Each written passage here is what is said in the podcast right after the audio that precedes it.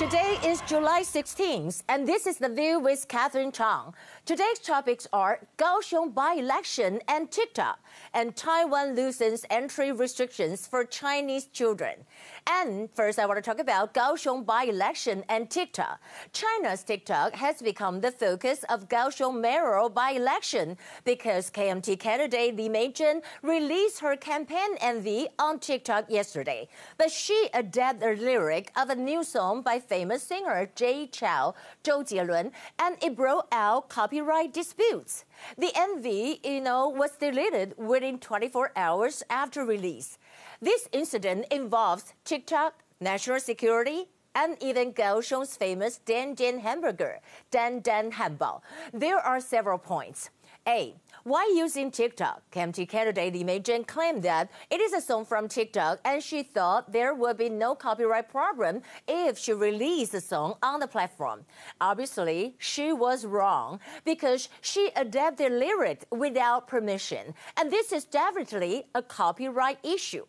B. National security issue. TikTok is a Chinese company, and Chinese multinational internet technology company ByteDance 中国字节跳动科技公司 launched TikTok in 2016. Over the past year, TikTok has been downloaded more than 750 million times.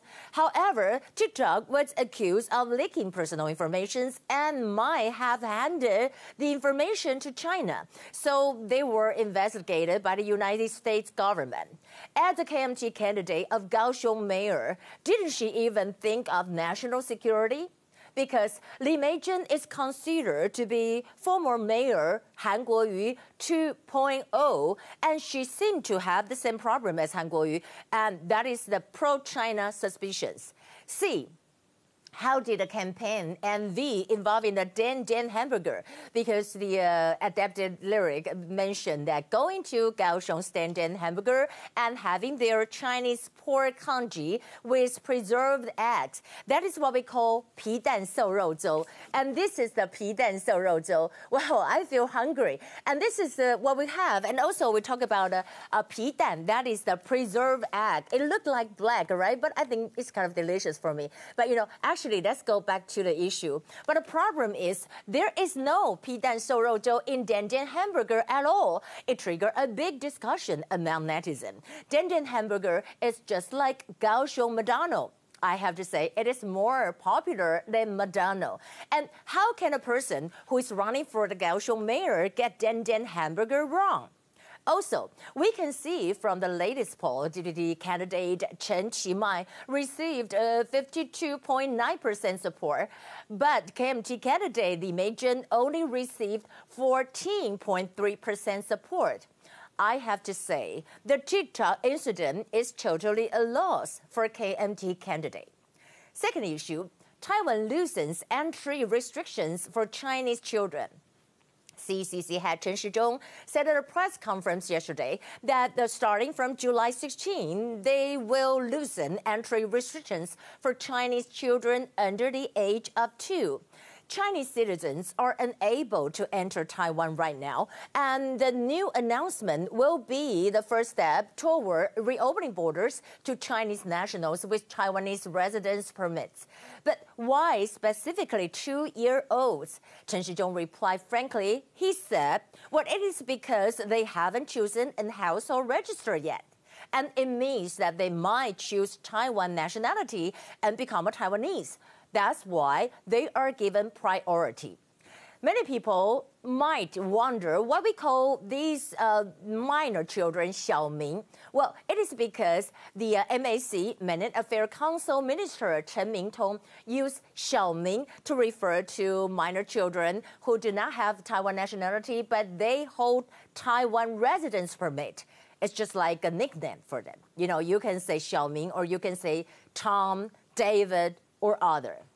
Here are the top stories. Today we have one confirmed case, which is important as she's a woman in her 30s and who came back from the Philippines. Talking about the Hong Kong issue, the organizer of Hong Kong pro-democracy primaries, Oh Nuo-xuan, stepped down amid Beijing pressure.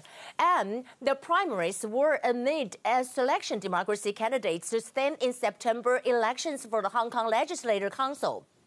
However, Hong Kong Liaison Office claimed that the primaries could violate the new national security law. Oh Nuo-xuan he said that uh, withdrawal is the only choice I have to protect myself and others.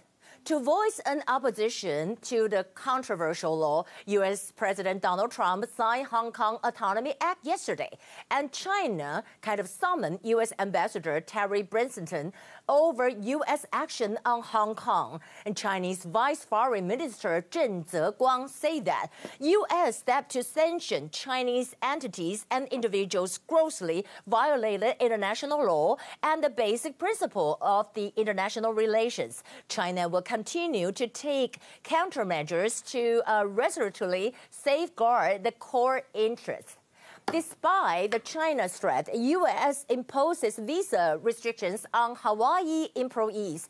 U.S. Secretary of State Mike Pompeo said that we will um, impose visa restrictions on Chinese technology companies like Huawei and that provide material support to regimes engaging in human rights violations and abuses globally.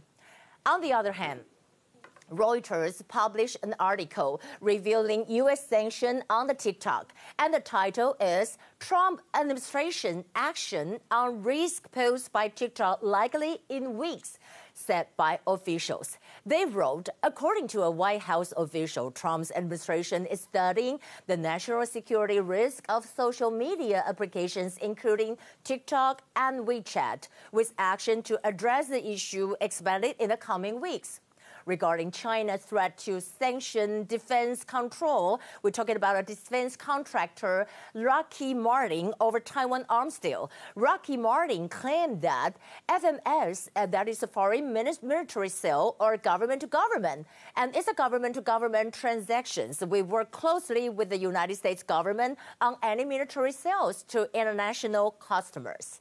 Also, United States Secretary of State Mike Pompeo also hopes that China will reconsider threats to sanction Lockheed Martin. And he said, I regret that the CCP choose to make that threat against Lockheed Martin. I hope they will not follow through on the remarks that were made yesterday talking about the tension between U.S. and China, I want to mention the report by the Washington Post. Washington Post published an article, and the title is "Can Taiwan Survive a Second Trump Term?" They wrote that if China decided to make a military play for Taiwan, Trump's instinct, instincts would, you know, just cry out against U.S. involvement for a small ally, especially if it would spoil relations with the powerful trading partner. But you know, I don't totally agree with that because you know we said I don't think China is a powerful trading partner for U.S. And also the Washington Post also write about Biden. They wrote about Biden. I don't agree with it either. What did they wrote? But Biden has spoken out forcefully against Xi's treatment of Uyghurs and in support of Taiwan's thriving democracy. Biden looks like a safer bet than Trump's for the survival of Taiwan's independence